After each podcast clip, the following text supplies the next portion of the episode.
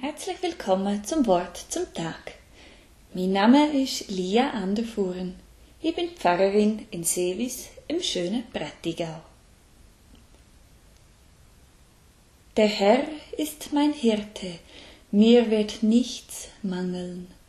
Er weidet mich auf einer grünen Aue und führet mich zum frischen Wasser. Er erquicket meine Seele, er führet mich auf rechte Straße um seines Namens willen. Und ob ich schon wanderte im finsteren Tal, fürchte ich kein Unglück, denn du bist bei mir, dein Stecken und Stab trösten mich. Du bereitest vor mir einen Tisch im Angesicht meiner Feinde, Du salbest mein Haupt mit Öl und schenkest mir voll ein. Gutes und Barmherzigkeit werden mir folgen mein Leben lang, und ich werde bleiben im Hause des Herrn immer da. Der Herd kommt in der Bibel immer wieder vor.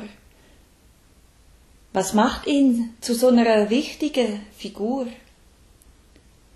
Der Hirt kennt jedes von seinen Schaf. Er sorgt sich um sie. Er setzt sich für sie ein. Die Schaf wissend, wer ihre Hirt ist. Sie vertrauen auf ihn. Sie folgen ihm nach.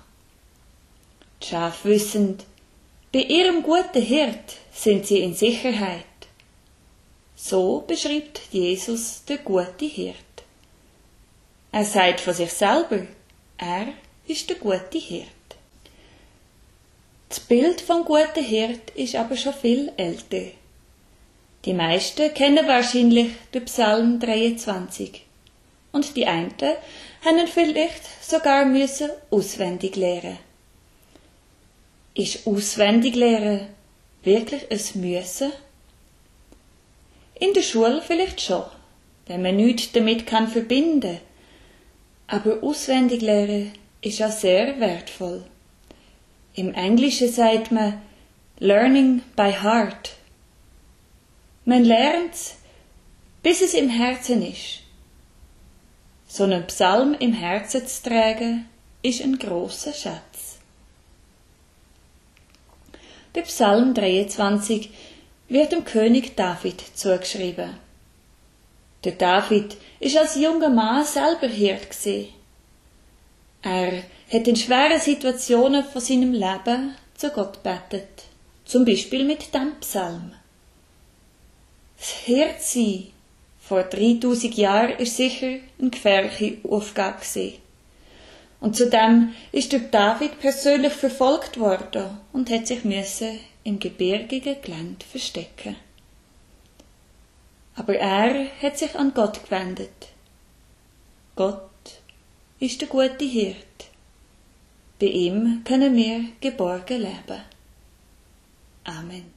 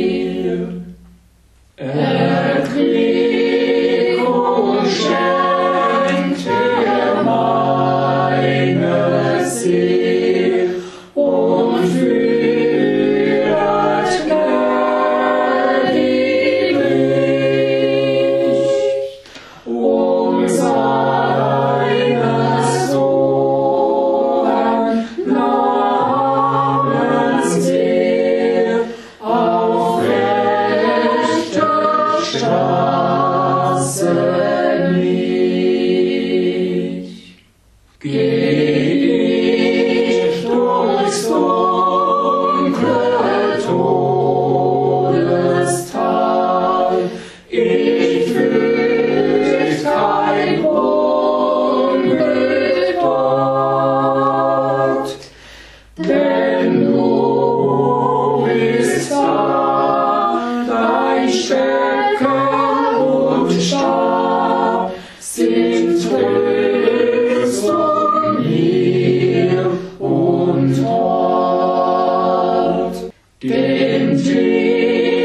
Senhor.